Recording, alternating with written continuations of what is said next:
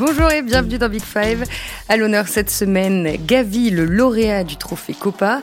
Il a 18 ans, il joue au Barça, c'est l'un des grands espoirs du foot espagnol. Il a donc été élu meilleur jeune joueur de la saison passée. On va partir à sa découverte, revenir sur son parcours, lui qui est un pur produit de la Masia, le centre de formation du Barça. Gavi a joué son premier match pro il y a un peu plus d'un an. Depuis, il est indiscutable en club et en sélection. Indiscutable au milieu de terrain où son volume de jeu et sa technique impressionne tous les observateurs. Alors comment est-il utilisé par Xavi, son entraîneur? Comment peut-il encore progresser? En quoi est-il différent de Pedri, son coéquipier et vainqueur du Trophée Copa l'an dernier? Avec moi aujourd'hui Pierre-Alexandre Comte, suiveur attentif du FC Barcelone. Bonjour Pierre. Bonjour. Et puis nous sommes en ligne avec Tracy Rodrigo, notre correspondante à Barcelone. Bonjour Tracy. Bonjour. Voilà, vous avez le casting et le menu. Maintenant, on peut commencer. Le trophée Copa, créé en 2018, récompense le meilleur joueur de moins de 21 ans de la saison passée. Récompense décernée par les anciens lauréats du Ballon d'Or. Ce sont eux qui élisent le meilleur jeune. Et Gavi succède donc à Pedri, au Hollandais Mathis de et à Kylian Mbappé. Et au classement cette année, il devance Eduardo Camavinga et l'Allemand Jamal Moussiala. Tracy, comment a été accueillie la nouvelle à Barcelone alors la nouvelle a été euh, très bien accueillie, comme vous pouvez vous en douter, surtout dans un moment assez difficile pour le Barça avec l'enchaînement euh, des matchs contre l'Inter Milan et le Classico contre le Real Madrid, euh, perdu dans le cas du, du, du, Classico et la quasi-élimination en Ligue des Champions.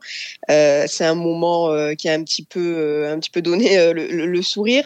Alors en plus c'est la deuxième année consécutive que le Barça remporte ce trophée. C'était Pedri l'an dernier. Il y a aussi eu Alexia Putellas qui a eu le Ballon d'Or et également euh, le trophée de, de meilleur buteur pour pour Lewandowski.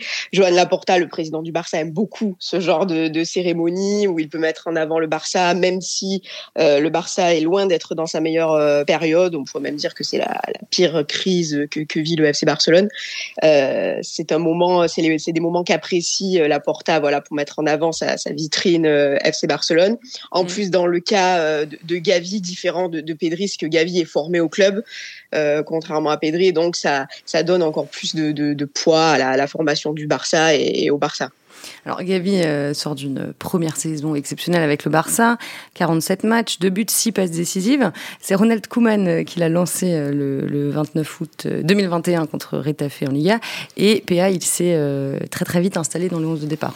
Euh, oui, il s'est très vite installé. De toute façon, c'est un peu euh, l'histoire de son de son parcours chez les pros. Dès qu'il est appelé, euh, comme en sélection, il est tout de suite, il s'installe et il est titulaire, enfin il a disputé beaucoup de matchs en tant que titulaire, pas tous.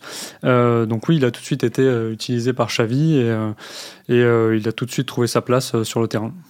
Alors, il faut quand même préciser que euh, il y avait un, vrai manque à son poste dans l'effectif du Barça l'an dernier et, que la situation économique difficile a poussé le club à miser sur les jeunes. Oui, il y avait une petite pénurie au, au, milieu de terrain, euh, c'est peu de le dire. Et non seulement il y avait une pénurie de joueurs, mais en plus, euh, Roland Koeman avait quelques, euh, avait quelques têtes de turc, si on peut dire ça comme ça, des joueurs euh, qui ne voulaient absolument pas faire jouer. Donc, euh, donc forcément, il a comme fallu aller, aller, piocher, aller piocher ailleurs. Ben, il y a eu le Kapianic, il y a eu le Kariki Puch, voilà, mmh. des joueurs que, que, que, que Koeman ne voulait pas. Donc forcément, il a fallu aller piocher ailleurs. Et puis il voulait aussi, il faut reconnaître que que Koeman voulait un profil particulier.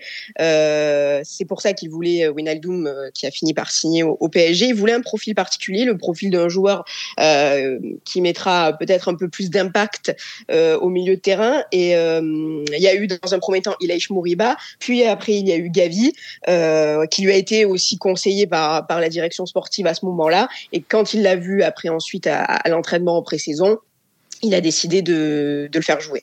Vous personnellement, qu'est-ce que vous retenez de euh, sa première saison? Est-ce qu'il y a un match ou une action en particulier qui, euh, qui vous a marqué?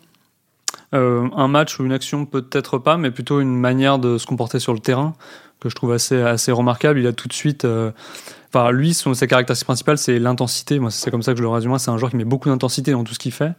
Et, et, pour le coup je trouve que tout de suite, euh, il a apporté quelque chose de, différent euh, au milieu de terrain, justement. Euh, il a tout de suite mis beaucoup d'impact et il récupère beaucoup de ballons. Il est, il est très fort à ce niveau-là. Et, et, je trouve que tout au long de la saison, on a vu justement cet aspect-là de lui. et je trouve ça vraiment très intéressant. C'est difficile de mettre en avant, je trouve, une action, enfin pour moi en tout cas, ou, ou, ou, un match. c'est plus voilà, sa constance à 17 ans sur l'ensemble de la saison que je trouve assez, assez remarquable c'est assez drôle parce que il est très souvent comparé à un joueur du Barça qui n'est pas milieu de terrain. Il, est très souvent comparé à Puyol.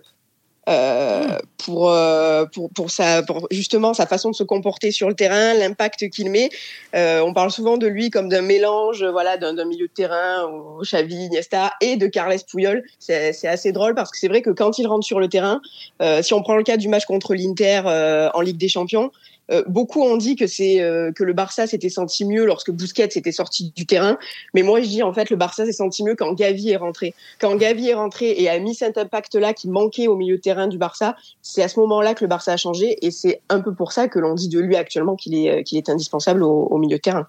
Ouais, il a, il a un caractère qui est assez, assez incroyable. Il a vraiment euh, cette envie de gagner. Alors, je, il y a un de ses entraîneurs chez les jeunes au Barça qui avait dit justement que peut-être cette envie de gagner serait peut-être trop forte et que ça pourrait le freiner dans sa progression. À ce stade, c'est plutôt un avantage, euh, c'est plutôt une qualité. Mais effectivement, euh, je, je, trouve ça assez, assez remarquable à cet âge-là, surtout à 17 ans. Il a, il a un caractère sur le terrain qui est assez fou. On dirait qu'il est, que c'est un vieux briscard. Il va récupérer le ballon dans les pieds des adversaires. Il est, il a, il a pas peur jamais.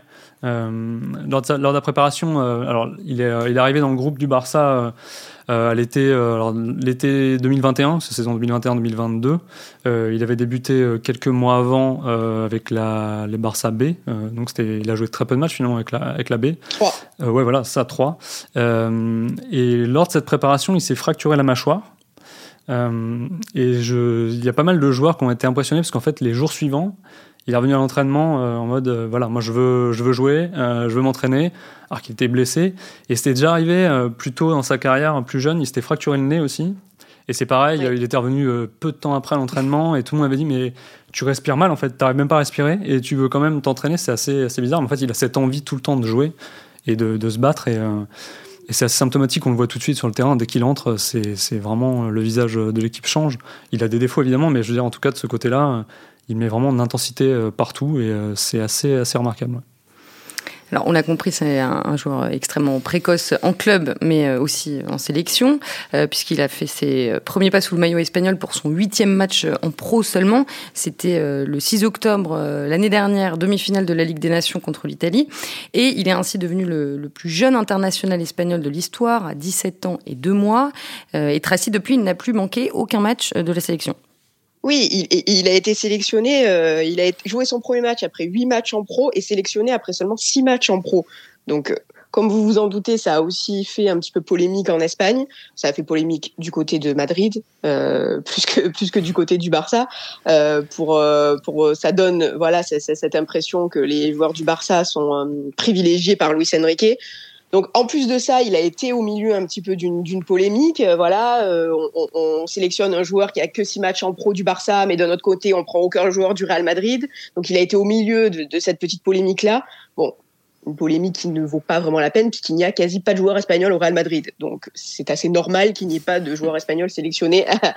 euh, il n'y a que Carvajal qui est titulaire, donc si vous voulez, c'est plutôt normal. Donc il a été au milieu de cette polémique-là et pourtant il est arrivé euh, comme il a l'habitude avec euh, avec l'envie de gagner et pour le coup aussi avec l'équipe d'Espagne, il est presque indiscutable, j'ai envie de dire. Quand je me pose la question de savoir quelle équipe va commencer la Coupe du Monde, je suis obligée de le mettre dans mon 11. Euh, j'ai plus de doutes, euh, j'ai plus de doutes par exemple sur sur Busquets, euh, qui, qui, est un petit peu qui est un petit peu en difficulté, mais lui pour le coup est indiscutable. Euh, et il a été, comme l'a dit tout à l'heure Pierre, Pierre Alexandre, non seulement il est sélectionné, mais il est aussi tout de suite titulaire. Il est tout de suite titulaire et tout de suite il prend la mesure, euh, ben, la mesure d'être titulaire en équipe d'Espagne et il devient presque tout de suite indispensable. Et pour revenir à ce qu'on disait tout à l'heure par rapport au fait qu'il a, euh, qu'il a à chaque fois été surclassé avec le Barça, euh, avec les jeunes du Barça, toujours pratiquement il a été surclassé, toujours il arrive et toujours il s'impose tout de suite. Et ça c'est assez impressionnant déjà de le faire dans les catégories de jeunes au Barça qui est quand même une académie compétitive, mais de le faire avec le Barça et avec l'équipe d'Espagne, c'est encore plus. Et justement, là, tu parles de son parcours euh, chez les jeunes. Il est arrivé euh, à la Masia euh, en 2015. Est-ce que tu peux nous raconter comment se, sont passées ces années d'apprentissage? Il a été repéré dans un tournoi, dans un tournoi international. Donc, il a, il a fait la première partie de son, de sa formation au Bétis. C'est un, c'est un Andalou. Hein. Ce n'est pas un, un Catalan, euh, Gavi. Euh, il est andalou. Il a été donc, il a signé au Barça à 11 ans. Et effectivement, il a été surclassé euh, à plusieurs reprises. Euh, il est passé directement, si vous voulez, de la A à la A, sans jamais passer à chaque fois par la B. Euh, donc, euh, donc à chaque fois, voilà, surclassé. Et comme on le disait tout à l'heure, il n'a joué que trois matchs avec le Barça B. Euh, qui est maintenant Barça Athlétique. Il n'a joué que trois matchs. C'est un petit peu un parcours équivalent en Ansu Fati. On se rappelle, il n'a jamais joué avec le Barça B. Il est passé directement de la juvénile A au Barça. Voilà, il n'y a pas eu ce, ce, cet entre-deux avec le Barça B qui peut, qui peut être mm. utile. Hein. Mais le Barça B est, est, souvent dans une situation difficile. Donc parfois, c'est bien peut-être de, de sauter cette, cette, étape-là. Lui, en tout cas, l'a sauté. Euh, et ses entraîneurs ont souvent dit de lui euh, un petit peu les mêmes choses. C'est que euh, c'est qu'il a été éduqué, voilà, de, de cette façon-là, de, de, jouer, comme on le dit souvent, euh, comme comme au Barça.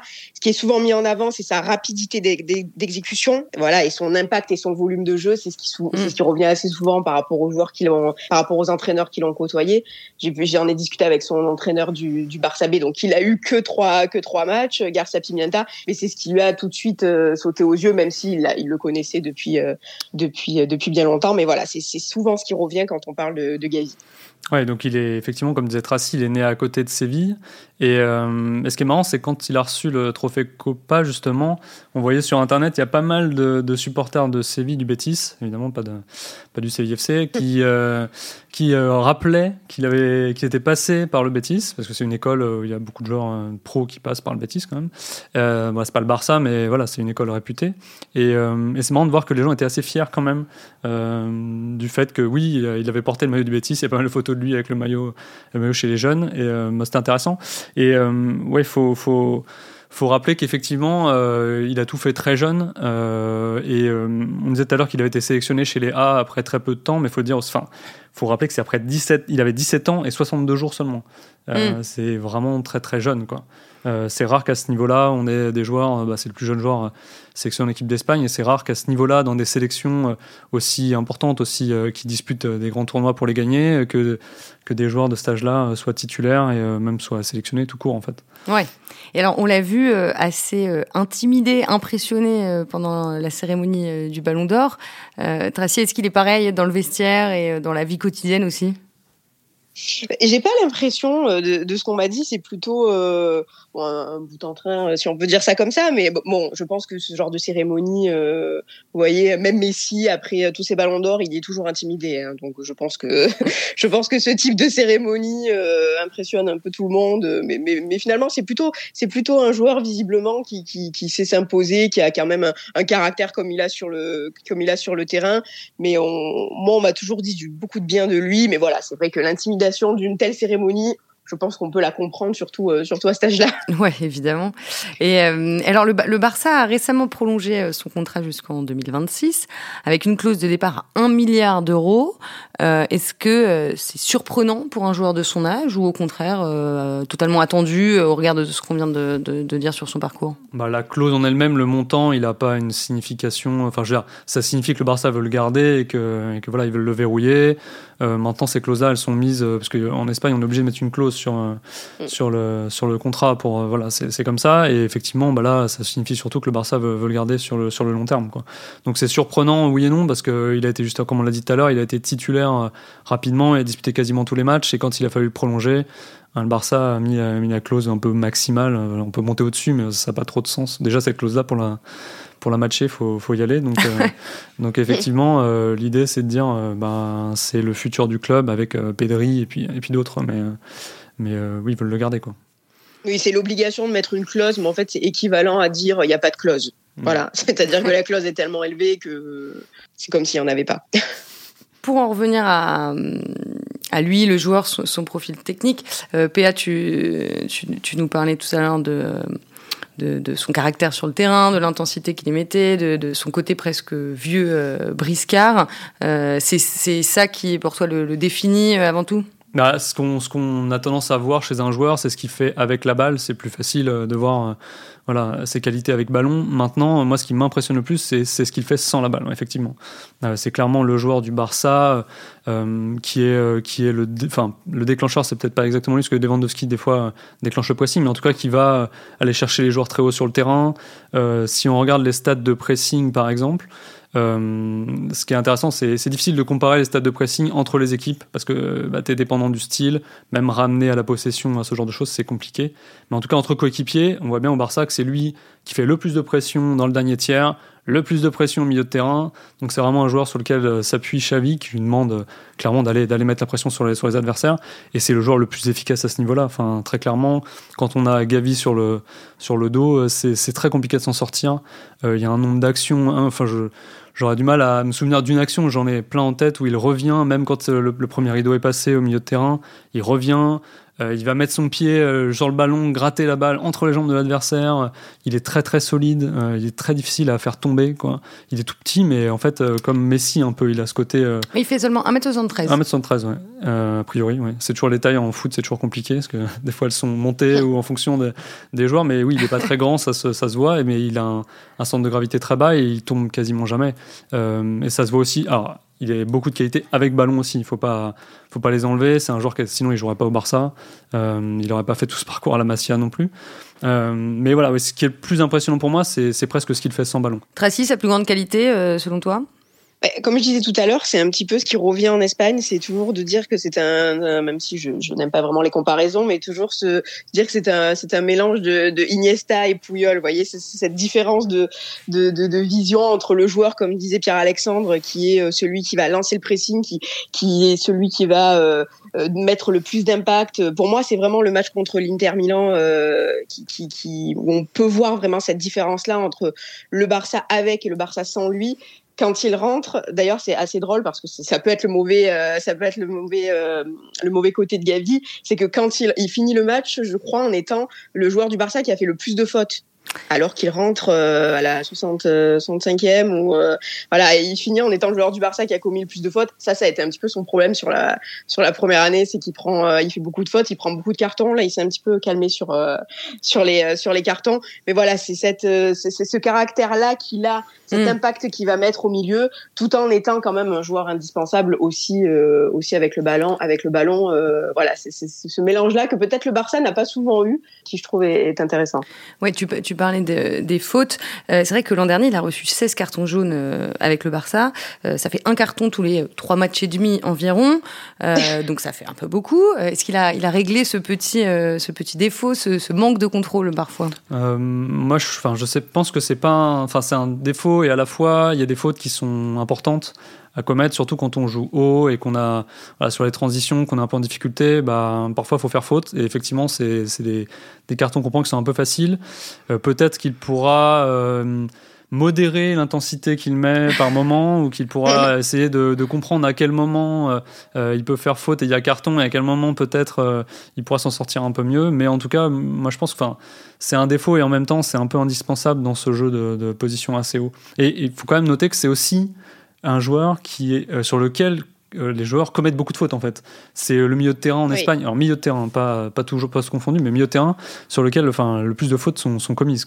C'est un joueur qui, qui, qui joue beaucoup sous pression, donc les adversaires sont très proches de lui, et comme ils n'arrivent pas à lui prendre la balle, souvent bah, ils font faute sur lui en fait. Et il y a beaucoup de. vite agacer. Hein. Oui, oui, c'est clair. Et parfois d'ailleurs il y a des actions où euh, il y a une faute qui est commise sur lui, il se relève et on le voit, il a, il a une espèce de, il est sanguin quoi. Il y a quelque chose qui se crée, il a cette, euh, cette énergie en lui, et, y compris d'ailleurs lui-même quand il va faire faute, cette fois les adversaires sont, sont saoulés parce que tout le match, il est, voilà, il est sur le dos de, tout le monde. Et, ah, il, il, dit qu'il est fan d'Andrés Iniesta et, et, aussi de Marco Verratti. Oui, Donc, oui, oui c'est clair. on peut faire, on peut faire le, un petit lien. Et de façon plus globale, euh, sur quoi il doit encore euh, progresser? Ce que je trouve assez marquant, c'est qu'il est plus préoccupé euh, par ce qui se passe à la perte du ballon, par, le, par ce qui se passe dans son dos, justement peut-être aussi parce qu'il sait que Busquets n'est pas dans une forme incroyable et que sur transition défensive, bah, le Barça est souvent transpercé.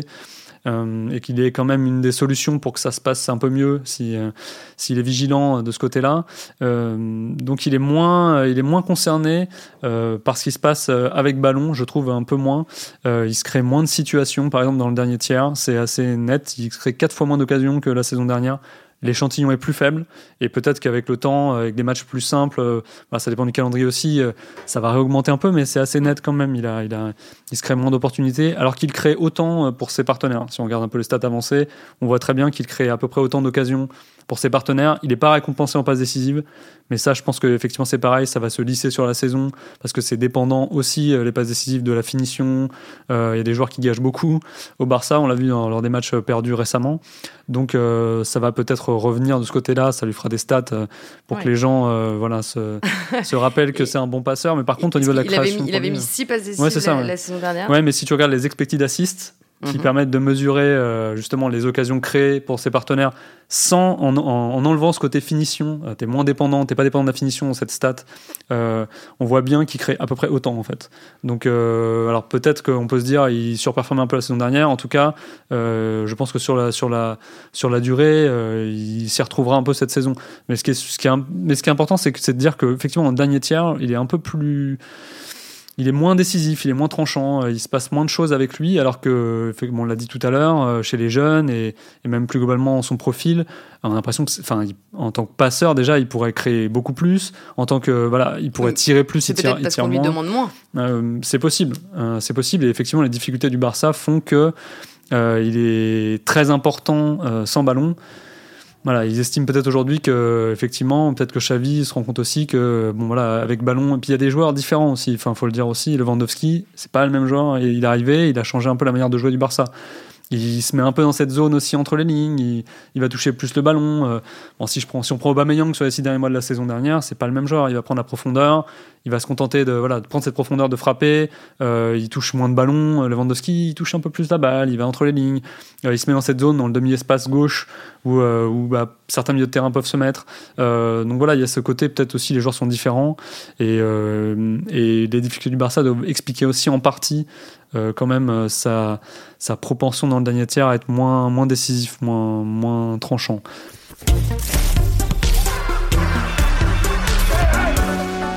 Quel rôle exactement lui donne euh, Xavi dans son 4-3-3 bah, le rôle, c'est assez, euh, c'est assez drôle là aussi parce que du coup, on a un, un, un, Xavi qui a été plutôt critiqué sur le début de saison parce qu'il faisait trop confiance à Gavi. Du coup, sur le, sur le rôle qui lui est donné, moi, je trouve qu'il est plutôt assez indispensable par rapport à, à tout ce qu'on a dit, euh, à tout ce qu'on a dit jusqu'ici. Euh, ça peut poser problème parce qu'on a l'impression qu'avec Gavi, Pedri ne joue pas forcément sur le bon côté. Euh, et donc ça, ça pose problème à certaines personnes euh, qui aimeraient euh, qui aimeraient repositionner Pedri peut-être un peu plus sur la gauche.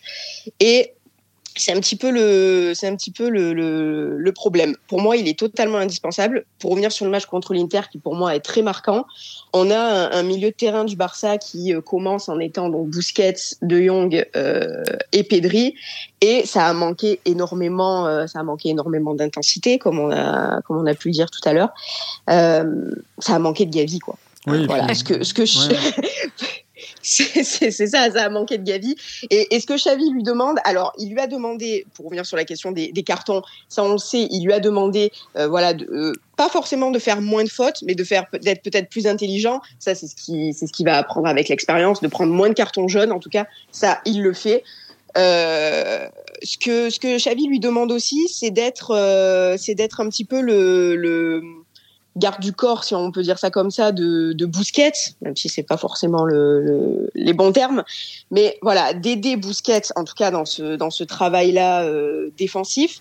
Et d'ailleurs, pour tout vous dire, il y a un débat qui s'est un petit peu ouvert euh, en Espagne euh, depuis bah, depuis depuis deux matchs, puisque le puisque Xavi a un petit peu du mal à trouver son numéro 6 parce que Busquets euh, on sait, euh, fatigue. Voilà, en tout cas, il ne peut pas jouer tous les matchs. De Jong euh, ne convainc pas spécialement à ce poste-là en tout cas. Et c'est vrai que certaines voix se sont élevées. Alors Pierre-Alexandre va me dire ce qu'il en pense.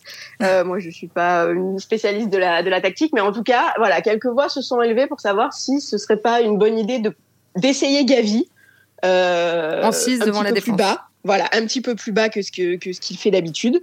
Euh, je ne sais pas, je ne Pierre sais pas Alexandre, Pierre Alexandre a l'air sceptique. oui, non, en 6, euh, ça me paraît pas être euh, le meilleur poste pour lui. Il l'a jamais fait, je oui, crois. Oui, ouais, je pense je pas. Crois il ne l'a jamais fait. Bah, D'ailleurs, chez les jeunes, il jouait plus haut. Il y a des saisons où il a mis. Oui, oui, il jouait. C'est Nico qui a été prêté à Valence, qui lui, par contre, était un numéro 6 et qui lui, mm. pour le coup, serait plus à même de jouer à ce, à ce poste-là. Oui, ce que tout le monde disait, c'est que c'était censé être Nico qui a été prêté, effectivement, euh, le successeur de Busquets.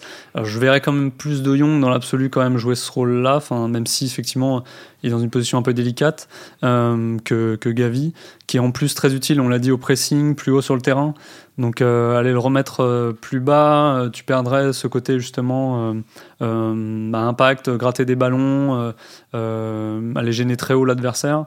Je pense pas que ce soit le cas. Par contre, euh, que ce sera le bon poste. Mais par contre, ce qui est sûr, c'est que on a dit tout à l'heure qu'il était très bon sans ballon, mais il faut pas le réduire à ça.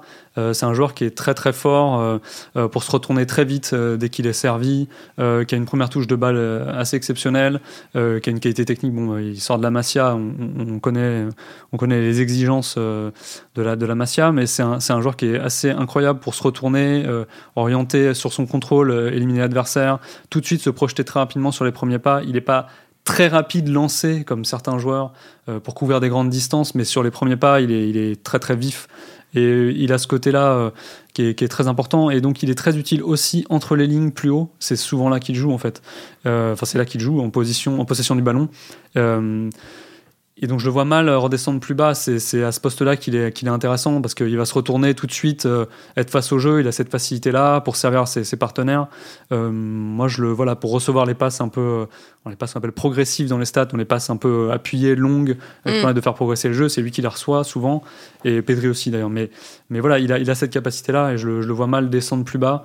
En plus, euh, bon, malgré tout, son gabarit, il est quand même pas très grand. Alors Verratti, oui. contredire. Effectivement, pour jouer sous pression, il est très très utile. Donc il pourrait jouer certains matchs euh, plus bas, sous pression. Si le Barça, euh, si on presse haut le Barça, peut-être que certaines modulations, Xavi le fera jouer plus bas.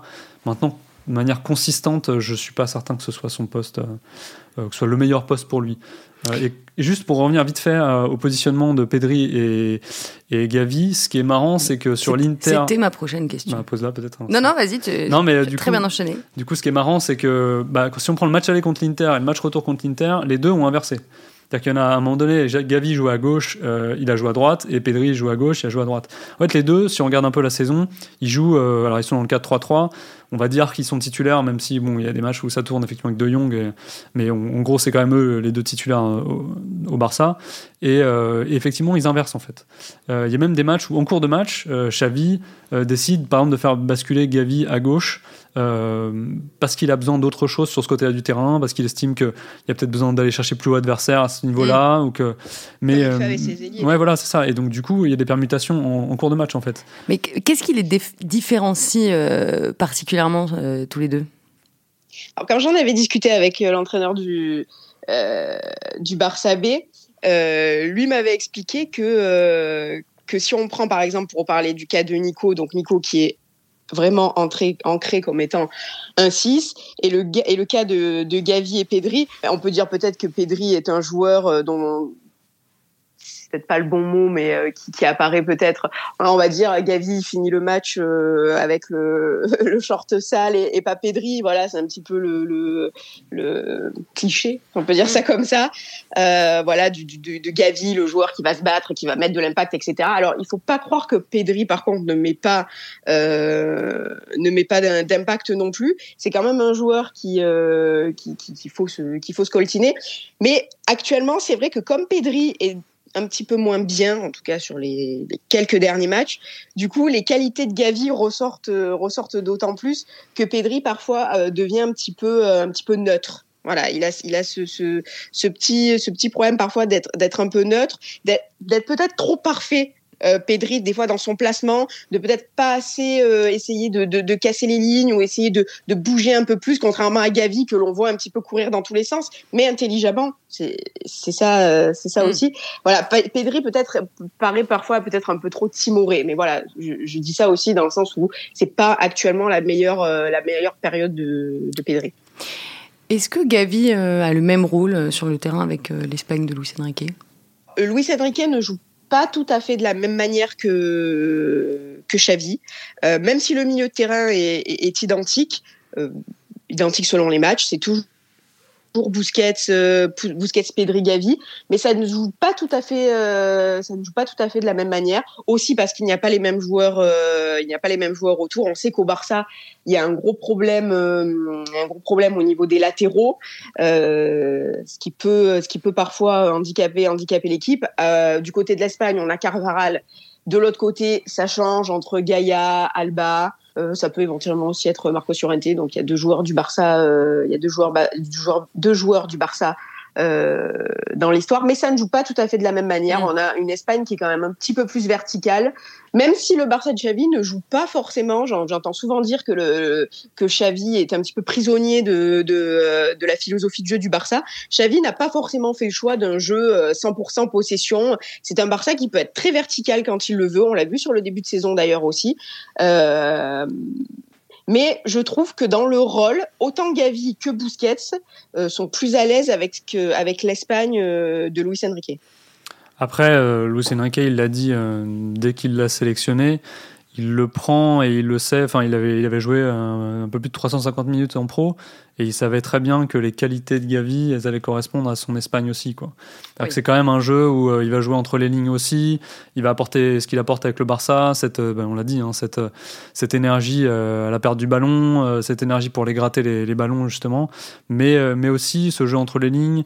il a souligné toutes ses qualités en disant voilà, il court beaucoup, il a un énorme volume de jeu, il se bat, il a des qualités défensives folles. voilà, c'est toutes mm. ces déclats mais aussi, il est très bon avec l'avant, ah, vers l'avant avec le ballon. Euh, il peut recevoir le ballon entre les lignes, etc., etc. C'est les qualités qu'on souligne avec le Barça. Elles se retrouvent aussi avec l'équipe d'Espagne. Il le prend. Euh, bah, c'est assez équilibré aussi parce qu'effectivement, il n'a pas tout à fait le même profil que, que Pedri, même si on retrouve euh, forcément des caractéristiques communes euh, dans ces deux joueurs qui sont euh, qui sont, bah, même si Pedri n'a pas été formé au Barça, qui sont maintenant un peu euh, voilà, façonnés euh, façon Barça. Pedri, effectivement, il est capable de mettre de l'intensité, mais je trouve peut-être euh, justement peut-être plus créatif, en tout cas en ce moment, Pedri, enfin globalement sur la saison et même sur ce qu'il a montré, il est plus créatif dans le dernier tiers que Gavi, qui peut l'être, mais qui n'est pas forcément utilisé euh, euh, comme ça par le Barça. Enfin en tout cas, je trouve que c'est ou alors c'est lui qui se bride peut-être, mais en tout cas, je pense que c'est la différence entre les deux en ce moment. Il y en a un qui est peut-être plus en train de regarder ce qui se passe derrière lui, d'anticiper à la perte de balle, de voir ce qu'il peut apporter euh, justement euh, de ce côté-là. Et Pedri qui est peut-être plus dans la création dans le dernier tiers, qui a marqué deux buts là où Gavi en a pas encore mis cette saison, même s'il en a mis deux la saison dernière. voilà, je pense que c'est c'est Pedri a peut-être un ce côté un peu plus comment dire créatif euh, il, est, peut-être un peu plus lent aussi dans ce qu'il fait. Donc euh, c'est c'est un profil un petit peu différent de dernier tiers hein. je trouve intéressant aussi. Alors pour terminer euh, on, a, on, a, on a évoqué les difficultés récentes du Barça. Entre la défaite lors du Classico et la possible élimination en Ligue des Champions Tracy est-ce qu'il y a déjà une remise en cause du travail de Xavi? Est-ce que l'état de grâce est terminé? Ça y est. Alors les premières critiques, disons virulentes, sont, sont arrivées, c'est certain. Euh, après le match contre l'Inter et, et le match contre le Real Madrid. il n'y a pas réellement de, remise en question de Xavi. Il ne va pas être viré dans une semaine. Euh, mais c'est vrai que des questions se posent, et notamment d'ailleurs sur le, sur le cas Gavi. Hein, le, fait de mettre Gavi sur le banc contre l'Inter, ça, a beaucoup, euh, ça a beaucoup fait parler, parce que, parce que justement, on pensait que ce Barça avait besoin de l'impact de, de Gavi au milieu dans ce match-là si important euh, contre l'Inter. Euh, il y a quelques il y a quelques petits points voilà sur lesquels euh, Xavi est critiqué le fait de d'encore compter sur Busquets ça ça, ça, ça pose problème à, certains euh, voilà, il y a quelques quelques petits quelques petites choses voilà sur euh, sur lesquelles Xavi est, est, remis en question. Après, je trouve que c'est un petit peu rapide. Le Barça a mis des années euh, à se, euh, à descendre, descendre dans la hiérarchie euh, européenne et à, et ben, à, tomber dans cette crise. Il faudra aussi quelques années pour, pour se relever. Euh, en l'occurrence, je sais que le président Joan Laporta a voulu miser sur une reconstruction rapide, euh, voilà, parce que quand on prend Lewandowski à son âge, voilà, c'est qu'on mise sur une, c'est qu'on mise sur une, sur une reconstruction rapide. Euh, là, ce ne sera pas aussi rapide peut-être que ce qu'il avait prévu, mais en tout cas, c'était quand même un petit peu tôt pour remettre en question, euh, pour remettre en question Xavi. Mais c'est vrai que les premiers, euh, les premières critiques en Catalogne commencent. Oui, première euh, critique avant des matchs euh, déjà décisifs. Euh, trois matchs au Camp Nou à venir. Villarreal le 20 octobre, Bilbao le 23 et puis le Bayern de Munich le 26 en Ligue des Champions évidemment. On va s'arrêter là. Merci beaucoup Pierre-Alexandre Comte et Tracy Rodrigo. C'était un plaisir. merci aussi à Antoine Bourlon. Merci à vous de nous avoir écoutés. Et pour en savoir plus sur Gavi et sur tous les lauréats du Ballon d'Or 2022, rendez-vous en kiosque le samedi 22 octobre pour un France Football exceptionnel. À la semaine prochaine.